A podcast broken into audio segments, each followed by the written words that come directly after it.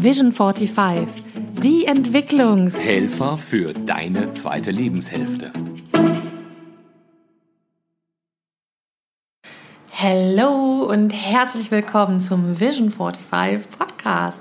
Schön, dass du wieder dabei bist. Ja, ich freue mich auch, dass du dabei bist. Und ähm, ja, was machen wir denn eigentlich heute, Kirstin? Du meinst, nachdem plötzlich unsere ganze Soundkulisse zusammengebrochen ist, das Mikro plötzlich grottig klang und auch die Nebengeräusche von drei Kilometer Entfernung her noch mit aufgenommen wurden? Ja, zu erleben, wie schön es ist, wenn ein Mikrofon völlig übersteuert. Schrecklich. Ein, Ja. Ein neues Mikrofon, das immer hervorragend funktioniert hat. Hm. Ähm, ja, und trotzdem haben wir es jetzt geschafft, das System wieder ins Rennen zu bringen. Ein neues Mikrofon. Was liegt bei uns ja auf Halde. Ne? Ja, Mikrofone noch und nöcher. Also ich glaube, dass es eine gute Idee ist, wenn du uns heute mal erzählst, lieber Markus, was denn dein Vision 45 Ding so war im Leben, dein Change. mein Change? Ja, Als wüsstest du nicht. Aber okay, unsere Hörer wissen es natürlich ich nicht. weiß es, aber ich finde die Geschichte einfach ist eine schöne Geschichte. Ähm, du bist halt nicht nur für Vision 45 verantwortlich, sondern auch für meine Vision 45. Das, ja, das stimmt. aber das ist nicht der Grund, weshalb wir das jetzt hier erzählen, weil ich wieder mal für irgendetwas verantwortlich bin. Ich wollte es nur ganz kurz und etwas beiläufiger als sonst erwähnen. Aber das als festen Bestandteil unseres Podcasts, äh, weil das gehört ja zu den Regeln unseres Podcasts, dass ich das mal kurz erwähne. Das stimmt. Es war nicht, genau genommen gar nicht so sehr die Vision 45, ich glaube, da war es 42. Irgendwie so grobe Richtung, 2010. Das kommt hin, ja. Ähm, wir beide kannten uns da schon so geraume fünf Jahre, fünfeinhalb Jahre. Und ähm, ich habe mir wirklich sehr, sehr hartnäckig den Titel Arschloch mit Potenzial bei dir erarbeitet. So hartnäckig musstest du dafür gar nicht sein. Das ging relativ schnell. Aber ich habe es gut geschafft. Aber mit Potenzial, das ist ganz wichtig, weil mit ähm, unangenehmen Menschen bin ich ja nicht befreundet. Und Markus, ähm, hab ich, da habe ich, ich habe immer gesagt, ich, ich sehe, was in dir steckt und nur du hast keine Ahnung davon und habe die Hoffnung gehabt, dass er das irgendwann selbst mal entdeckt. Ja, ähm, das habe ich dann tatsächlich auch mal entdeckt und das passierte irgendwie mal so grob Ende Mai. Ähm, angekündigt durch irgendwie so, ich nenne es mal vier Telefonate. Vier Telefonate, die irgendwie ähm, allabendlich nacheinander weg, Donnerstag, Freitag, nee, drei waren es dann, Donnerstag, Freitag, Samstag passierte. Und zwar am ersten Tag deiner Ausbildung, die du in Hamburg gemacht hast. Stimmt. Und du mich dann völlig euphorisch anriefst mit, Hasi, das kannst du dir gar nicht vorstellen. Ich erinnere mich, als wäre es gestern gewesen, dass du mir. Klingt wie eine Prinzessin in Nöten. Es, war tatsächlich wie die Prinzessin Nöten, die hat, glaube ich, auch völlig fasziniert ähm, auf das äh, zurückgeschaut, was sie in diesen Tagen dort erlebt hat. Und ich war am Anfang erst relativ erschreckt, so nach dem Motto, Hasi, bist du's? Ich konnte mir gar nicht vorstellen, dass du so euphorisch aus dem Seminar rauskommst und ähm, habe dich dann versucht, immer noch ein ganz klein bisschen zu bremsen habe gesagt, geh morgen noch mal hin, guck mal, ob das immer noch so schlimm ist. Und es wurde irgendwie von Tag zu Tag schöner und musste mich dann ähm, ganz am Ende, am Sonntag auch davon überzeugen lassen, ähm, wie ja, bahnbrechend dieses Seminar für dich in Hamburg gewesen ist. Wir haben ja häufiger schon, ich habe ja im Vorfeld schon häufiger mal im Laufe dieser fünf Jahre gesagt, Mensch, Markus, ähm, mach doch mal eine Coach-Ausbildung. Hm, genau. Das hat ja nie so richtig gezogen. Nee, das, äh, Was hat denn jetzt dazu geführt, dass du das verändert hast, außer dass ich gesagt habe, ich zwing dich sonst? also ich glaube, ähm, das, was äh, ich glaube so bahnbrechend war, war dein, dein Coaching, das du während der Ausbildung bekommen hast und den Effekt, den ich dadurch gesehen habe. Und ich hatte, glaube ich, vorher keinerlei Vorstellung davon, wie Coaching wirken könnte. Also Okay. Das war, glaube ich, so für mich der, der Schlüssel dabei, weil deine Knieverletzung, die du damals hattest und äh, die, äh, ich nenne das mal, noch nicht ganz endgültig erfolgreiche Reha, die immer noch nicht gent- noch ganz zur Beugung deines, deines Knies geführt hat. Körperlich, also so als ähm, Seitennotiz, körperlich war ich total fit wieder, konnte aber nicht vernünftig Treppen runtergehen. Und alle haben immer gesagt, das ist eine Kopfsache. Und ich habe immer gesagt, nee, das ist keine Kopfsache. Ich bin Mentaltrainerin schon so lange. wenn das eine Kopfsache wäre, das würde ich merken. War aber wohl doch eine Kopfsache. War dann wohl doch eine Kopfsache und das unterschied sich dann äh, sehr maßgeblich von dem, wie ich dich das letzte Mal zuvor gesehen habe. Das war irgendwie drei Wochen vorher in Köln. Ja. Da durfte ich dich beim Treppengehen noch stützen. Mhm. Das war im Barcelona Hotel. Mhm. Da haben wir noch einen Kunden zusammen besucht. Mhm. Und ähm, nach deiner Ausbildung sind wir in Hamburg die Landungs, die Treppen an den Landungsbrücken ich glaube, Hand in Hand runtergerannt. Und ich dachte, was ist denn jetzt gerade hier passiert? Also gelaufen auf jeden Fall, weil mit Rennen habe ich ja nicht so. Aber ja, also fast schon gehüpft. Das war doch schon eine deutlich schnellere Gangart als sonst. Ja. Also ja, sehr, ja. sehr ungewöhnlich. Und dieser Effekt, ich glaube, der hat mich unglaublich neugierig gemacht. Weil da muss ja irgendwas passiert sein und du hattest es mir am Telefon auch schon angekündigt. Das waren irgendwie gefühlt 20 Minuten maximal, die man da mit dir gearbeitet hat. Das ist zumindest das, was ich heute noch erinnere. Ich glaube sogar noch weniger. Ähm, ja, vielleicht von mir dann sogar noch ein bisschen höher geschätzt in der Hoffnung, dass es länger gedauert haben könnte. Aber wenn es dann tatsächlich eine Intervention von unter 20 Minuten gewesen ist, die einen solchen Effekt auslöst, ähm, das macht dann auch irgendwann mal den Blindesten und den Taubsten ähm, tatsächlich immer ein bisschen neugierig, um zu gucken, was ist denn da gerade passiert. Du warst ja damals schon 15 Jahre, ich glaube 15 Jahre ungefähr selbstständig. Kann das sein? Oder 12? Nee, 10. Zehn? Äh, nee, zwölf. Seit, acht, genau. seit 98, also ja. im zwölften Jahr dann. Ähm, habe in der Zeit auch gerne von mir gesagt, ich bin nur ein einfacher Verkaufstrainer. Mhm. Und in dem Augenblick, ähm, wo ich dann bei dir erlebt habe, wie sehr das Thema Kopfsache etwas verändern kann, kam mir natürlich sofort in den Sinn, das auch in irgendeiner Art und Weise in den vertrieblichen Kontext mit einzubringen, weil ich hatte auch oft die Vorstellung, dass es Kopfsache ist, warum sich Menschen nicht trauen, zum Beispiel am Ende eines Verkaufsgesprächs eine Abschlussfrage zu stellen. Oder Telefonakquise zu machen. Oder überhaupt erstmal den Hörer in die Hand zu nehmen und anzurufen. Ob mhm. jetzt ein Bestandskunde ist oder ein Kaltkunde, egal. Aber auch da spielt ja schon mal der Kopf eine riesengroße äh, Rolle. Und dann war ich schon in meinen Bildern relativ schnell dabei zu übertragen, wie kann man das wohl, was ich dann noch zu lernen hätte, in meine Tätigkeit mit einbauen. Und das war für mich so der erste Schlüssel, um dorthin zu gehen ähm, und das mir genauer anzuschauen. Trotzdem hat sich ja noch viel, viel mehr verändert. Also man könnte jetzt sagen, wenn man das so hört, naja, der war schon zwölf Jahre selbstständig, ob man jetzt Trainer ist oder Coach, das ist doch heute sowieso alles eins. Ähm, trotzdem war es für dich ja eine, hat, hat das ja weitere Kreise gezogen im Prinzip. Ne? Ja, ganz klar. Also ich habe natürlich einerseits gemerkt, äh, das passt ganz toll zu dem, was ich bereits mache. Also gerade immer, wenn es um, um Verkaufstrainings ging, da konnte ich das ganz toll damit mit hineinbringen, diese Arbeit. Mhm. Aber andererseits, ähm, natürlich, wenn du so eine Ausbildung ganz frisch gemacht hast, und das war dann bei mir im Oktober 2010 der Fall, mhm. läufst du natürlich mit so einer Brille rum, die dann heißt so, ich rette euch alle. Und ähm, ja, ich glaube, da war ich auch Wo so ein bisschen. Wo sind die Leute mit Problemen? Wo sind die Leute? Nein, du, du siehst eigentlich nur noch eine, eine Welt mit Menschen mit Problemen. Also eigentlich, eigentlich haben alle Probleme. Und mit der Brille bin ich natürlich durch die Gegend gerannt und habe irgendwie so gut wie jeden in meinem Freundes- und Bekanntenkreis in irgendeiner Art und Weise meine Finger gekriegt und habe mit dem Wingwave gemacht. Ja, das stimmt. Du warst sehr missionarisch unterwegs anfangs, das weiß ich noch. Ja, ich wollte das ausprobieren. Also ja. da waren schon abgefahrene Geschichten dabei. Ähm, und auch die Stories, die allein in der Arbeit mit Freunden und Bekannten so alle entstanden sind, kann ich auch sagen, so echt der Hammer. Das heißt, dein Umfeld hat relativ positiv reagiert, wenn die sich alle haben coachen lassen?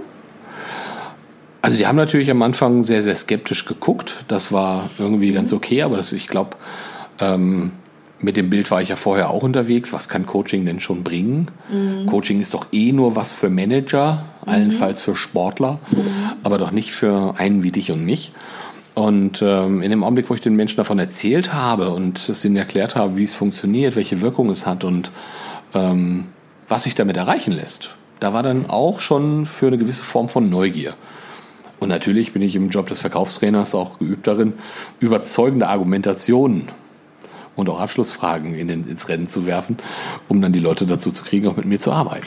Meine ganz persönliche Theorie ist ja, dass tatsächlich deine persönliche Veränderung ganz viel dazu beigetragen hat, dass dein Umfeld auch das Thema Coaching mal etwas näher an sich herankommen hat lassen. Weil das war ja schon, also Arschloch mit Potenzial stimmte dann ja irgendwann nicht mehr. Das hat sich nach und nach geändert. Ja, das ist irgendwie weniger und weniger geworden. Worauf führst du das zurück? Nee, ich glaube erstmal auf den guten Impuls von der Seite von dir. Also ich glaube, es ist ein ganz entscheidender Faktor dabei, dass du auch bei so einer Vision immer noch jemanden bei dir hast, an deiner Seite hast, der vielleicht mal dir einen Blickwinkel auf dich gibt, den du selber gar nicht hast. Mhm, okay. Ähm, das war für mich. Du ja die fünf Jahre vorher auch und trotzdem war die Veränderung. Gut, ich habe, man könnte sagen, ich habe einfach lange vorgearbeitet. ähm, wenn du jetzt, wenn du jetzt das, was du jetzt tust, womit du jetzt dein Geld verdienst, mit dem vergleichst, wie es 2009 war, bevor du deinen Change gemacht hast. Wie, was, was sind das für Unterschiede? Also ich denke, so bis 2009 oder bis Mitte 2010 war es, wenn ich ein Training gegeben habe, dann habe ich da vorne ein bisschen was erzählt. Ja. Ich wusste, das hat funktioniert. Mhm. Und die Leute haben dann gemacht oder haben nicht gemacht. Mhm. Und irgendwann war auch der Punkt dabei, wenn sie es nicht machen, dann machen sie es halt nicht. Ja. Ähm, ich glaube, so, das war ein, ein sehr einschneidendes Erlebnis, ähm, was mich dann auch so ein bisschen auf den Weg gebracht hat, wahrscheinlich. Weil ähm, ich war bei einem Kunden, ich glaube irgendwie, da waren gerade zwölf Monate nach dem letzten Training durchs Land gegangen und ja. ich bin dann nochmal zum Coach, äh, zum Coaching beim Kunden gewesen, habe dann in Gespräche mit reingehört und habe dann nochmal so einen kleinen Impuls von der Seite gegeben und sagte zu einem Mitarbeiter, also jetzt an der Stelle da, da noch eine Abschlussfrage dran, das wäre echt cool. Dann guckt er mich mit großen Augen an und sagt, boah, das ist ja mal eine geile Idee. und dann sagte ich so zu ihm, ja, und das haben wir im letzten Jahr im Training auch schon besprochen. Nee.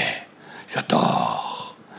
Und ähm, da kam mir so zum ersten Mal so ein bisschen bewusst in den Kopf, dass es wohl irgendetwas gibt, was Menschen etwas vergessen lässt, was ihnen mal beigebracht worden ist, oder mhm. irgendetwas, was es in den Köpfen gibt, was dazu führt, dass wir halt eben nicht das tun, von dem wir wissen, dass es hilfreich, wirkungsvoll, effektiv oder wie auch immer es ist, nennen. Mhm. So, und dann kommen natürlich dann sofort die Bilder dazu, dass Menschen zum Beispiel, obwohl sie wissen, dass so eine Spinne gerade hier bei uns in den Breiten nicht sonderlich tödlich ist, so reagieren, als wäre sie es. Ja, schon eklig, alles nachvollziehbar. Oder obwohl sie wissen, dass sie ähm, die Finger von der Schokolade lassen sollten mir noch nie gelungen. Noch nie gelungen, ne? ja, bei mir waren es Gummibärchen. Also von daher ähm, sind das natürlich irgendwie alle möglichen Themen, von denen wir sagen, ja, irgendwie gibt es da so eine Diskrepanz zwischen dem, von dem wir wissen, was, was gut ist, was wir tun, aber wir tun es irgendwie trotzdem nicht. Ja. Und diese Fragestellung hat mich in der ganzen Zeit bewegt. Und das tut sie auch heute noch. Mhm. Was hält die Menschen eigentlich davon ab, das zu tun, von dem sie wissen, was eigentlich notwendig wäre. Also auch wenn das Wort eigentlich damit schon sozusagen wie das große Damoklesschwert im, äh, im, im Raume schwebt. Mhm.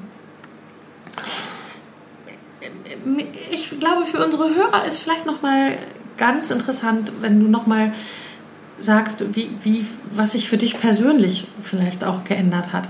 Weil, also ich stehe nach wie vor auf dem Standpunkt, vom Trainer zum Coach. Also ich war ja von Anfang an beides Trainerin und Coach. Mhm. Das gehört für mich ganz, ganz eng zusammen. Trotzdem ist es so, dass die Menschen, die dich ähm, aus deiner Vor-Coach-Zeit kennen, dich jetzt tatsächlich kaum wiedererkennen. ja, das ist so. Ich bin, um das nochmal zu sagen, ich glaube deutlich näher an den Menschen dran. Das, ja, ist ein, das, das ist ein Effekt, der entstanden ist, weil natürlich, wenn du jemandem nur sagst, mach mal das, mach mal das, und er tut's oder er lässt's, dann passiert da nicht viel. Mhm. Ähm, natürlich kann man die Menschen dann nochmal berühren, natürlich kann man sie irgendwie nochmal ein bisschen schütteln, packen oder was auch immer so passt, je nachdem, in welchem Stil man unterwegs bist. Du bist da die eher feinere von uns beiden, wenn ich an unsere Projekte in Hamburg zurückdenke. Damals ja. Ähm, ich bin da ein bisschen mehr die Axt gewesen, das ist ja auch in Ordnung so. Mhm. Und ich glaube, dass ich ähm, ein deutlich größeres Verständnis dafür gekriegt habe, warum Menschen irgendetwas nicht tun ähm, obwohl sie es tun sollten, was mich früher selbst zur Weißglut gebracht hat. Also ich bin da ruhiger geworden, das ist das eine. Oh, ich erinnere mich da noch an so einige Situationen, ähm, wo ich wirklich das Gefühl hatte, ich muss jetzt hier zehn Wildpferde vor, beim, also Markus in Form von zehn Wildpferden, die ich daran hindern musste, durchzugehen. So ungefähr war das, wenn da die Axt war. ähm, Und die bin ich deutlich weniger. Kann ich zwar immer noch, das gibt immer noch Momente, wo man auch mich reizt, natürlich. Wäre ja auch irgendwie gänzlich unmenschlich, nur weil ich Coach geworden bin, bin ich dann ähm, auf einmal nicht mehr ganz ich, weil das gehört auch zu mir, dass ich mal ein bisschen impulsiver sein kann, mhm. ganz ohne Frage. Mhm. Aber von der Arbeit her bin ich natürlich deutlich näher an den Menschen dran. Also quasi vom einfachen, in Anführungsstrichen einfachen Verkaufstrainer hin zum Mentalcoach für Höchstleistungen. Ja. Und Wandel. Und wenn ich das so von der Seite dazu beisteuern darf, glaube ich tatsächlich, dass die Menschen, die dich von früher kennen und dich jetzt, also auch deinen Weg verfolgt haben, dass sie sagen würden, du bist ein komplett anderer Mensch geworden, Ja. äh, weil du früher deutlich mehr an der Oberfläche gedacht hast als jetzt. Und ähm, ich glaube vielleicht auch, weil du entdeckt hast, dass auch du Gefühle hast, nicht nur die anderen. Außer Hunger und Durst? Ja, Okay. also manchmal blitzt das so in deinen Augen auf. ähm, und ich glaube, das ist das tatsächlich, was, was wirklich vieles verändert hat. Und aus meiner Erfahrung als Verkaufstrainerin, also nicht einfache, sondern Verkaufstrainerin, ist es so, dass das in der Branche, im Vertrieb, die auch schon sowieso sehr männerlastig ist, ähm, gar nicht so als Pluspunkt wahrgenommen wird, sondern da ist es eigentlich eher etwas, was dazu führt, dass die Menschen mit Skepsis reagieren, wenn jemand emotional ist. Also bei Frauen kann man das immer noch so in die typisch Frau-Schiene stecken. Da wird häufig auch gerne mit Klischees gearbeitet, so wie ich das jetzt tue mit den Klischees. ähm, aber dass plötzlich der coole, taffe, straighte Verkaufstrainer, der auch mal die Axt gibt, auch emotional wird und auch im Seminar und im Coaching über die unter der Oberfläche liegenden Gefühle anspricht. Ich glaube, das ist doch eigentlich die richtig, richtig, richtig große Veränderung, oder? Ja, klar. Also es geht in letzter Konsequenz auch für mich im Verkaufen immer wieder um eine emotionale Verbindung zwischen den beiden, die da jetzt gerade darüber verhandeln, ob jetzt irgendeine Ware oder eine Dienstleistung den Besitzer wechselt. Und das war für mich früher so reines Handwerkszeug, wo ich sage, stell mal eine Frage, das ist es. Ist ja nicht so schwer. Ist ja nicht so Hast schwer. du Angst davor? Brauchst du nicht? Die beißt dich Kannst du machen und wenn du nicht fragst, kannst du nichts verkaufen. Das war so die ganz klassische Variante. Und jetzt geht es natürlich manchmal darum, dass Menschen sich schlicht und ergreifend nicht trauen. Und dann muss man die Leute an dieser Stelle abholen. Also das weiß ich jetzt. nicht. Ich weiß, dass du das 2009, weißt. 2009 war es tatsächlich noch nicht der Fall und in den Jahren davor natürlich auch nicht.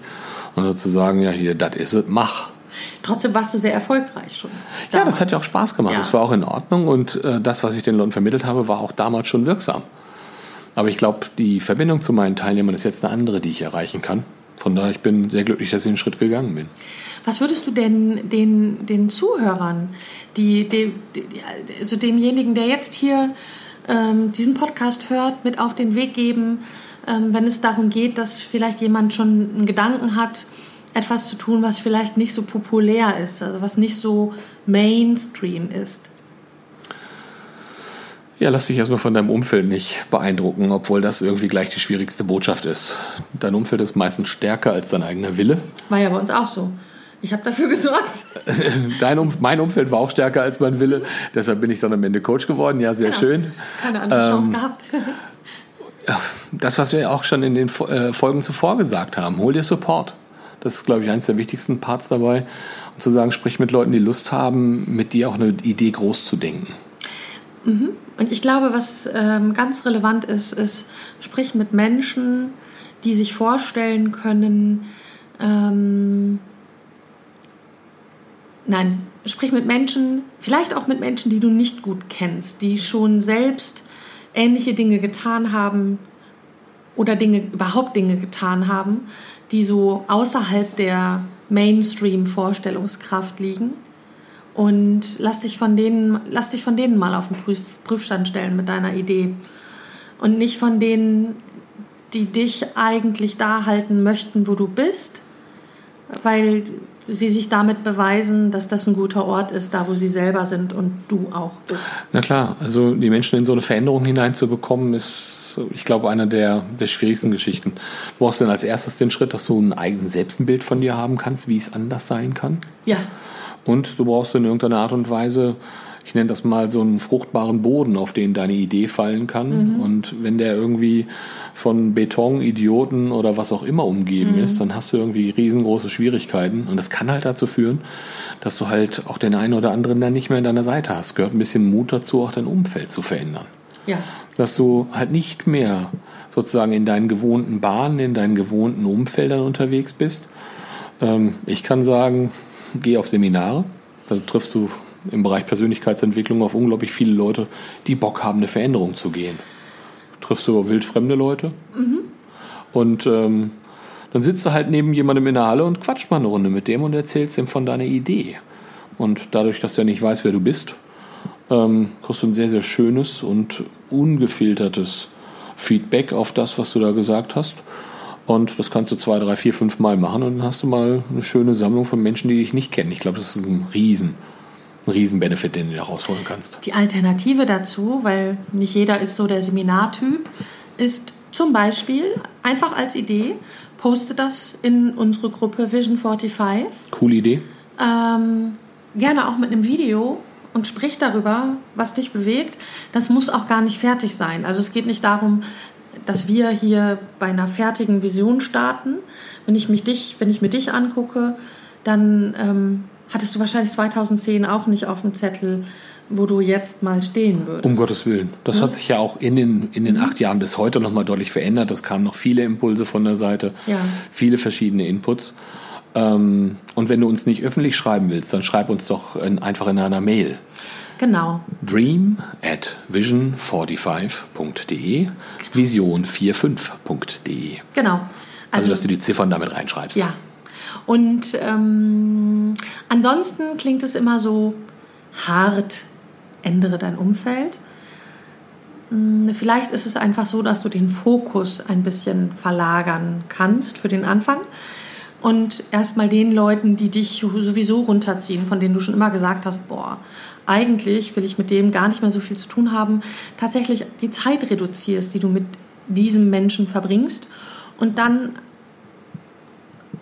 bei uns in der Facebook-Gruppe, auf Seminaren oder da, wo Menschen sind, die das tun, was du tun möchtest, worüber du nachdenkst, das zu tun einfach dahin zu gehen und mit denen Kontakt zu nehmen und da den Fokus drauf zu legen und da etwas mehr Zeit reinzustecken. Und dann machst du irgendwann einen Cut und sagst, okay, mit welchen Menschen geht es mir besser? Ja. Und mit denen verbringst du dann noch mehr Zeit.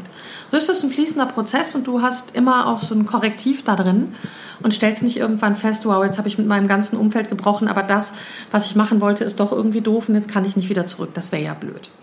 ähm, was, glaube ich, auch noch wichtig ist, wenn dich Menschen in ihrem Umfeld halten wollen und sozusagen in ihrer kleinen Begrenztheit halten wollen, dann sei ihnen an dieser Stelle gar nicht böse. Weil die haben dich einfach lieb, die wollen dich so behalten, wie du bist, weil die mögen dich so, wie du bist.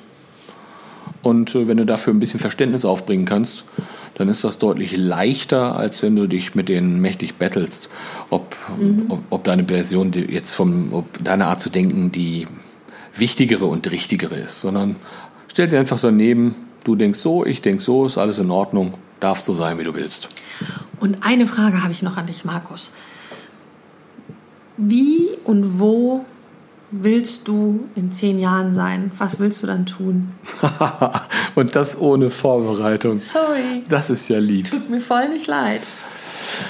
Ähm, ein großer Gedanke ist tatsächlich mit Vision 45 eine Community aufzubauen und äh, Menschen zu ermutigen, ihre eigenen Projekte an den Start zu bringen, zu gründen, erfolgreich zu werden und auch als Mentor für diese unterwegs zu sein. Ja. Das ist ein ganz, ganz großer Gedanke, weil ich glaube einfach, dass auch ähm, die, die so ab Mitte 40 unterwegs sind, in irgendeiner Art und Weise ein wenig abgeholt werden wollen. Weil wenn du erstmal guckst, dass der Arbeitsmarkt ja eh schon so ab Mitte 40, Anfang 50 bist ja schon fast gestorben dafür. Also es wird zumindest schwieriger, dann einen Job zu finden. Es wird schwieriger, einen Job zu finden und zu sagen, ich glaube, da braucht Support. Und ich glaube daran, dass sich etwas verändern kann, weil ich stehe da für mich als mein bestes eigenes Beispiel da. Ich glaube, das Proof of Concept haben wir beide hiermit schon abgegeben, dass das wir sagen, wir wissen, wir ja. wissen, dass wir Menschen in Veränderung führen können.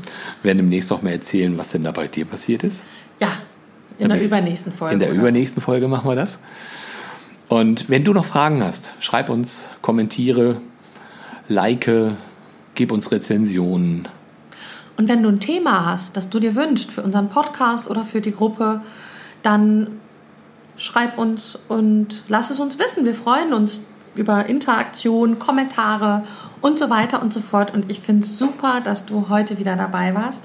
Dann vielen Dank, Markus, für deine Offenheit und deine Geschichte. Ja, sehr, sehr gerne. Und vielen Dank, du da draußen, dass du bis hierhin dran geblieben bist und zugehört hast. Habt einen wundervollen Tag. Tschüss. Tschüss.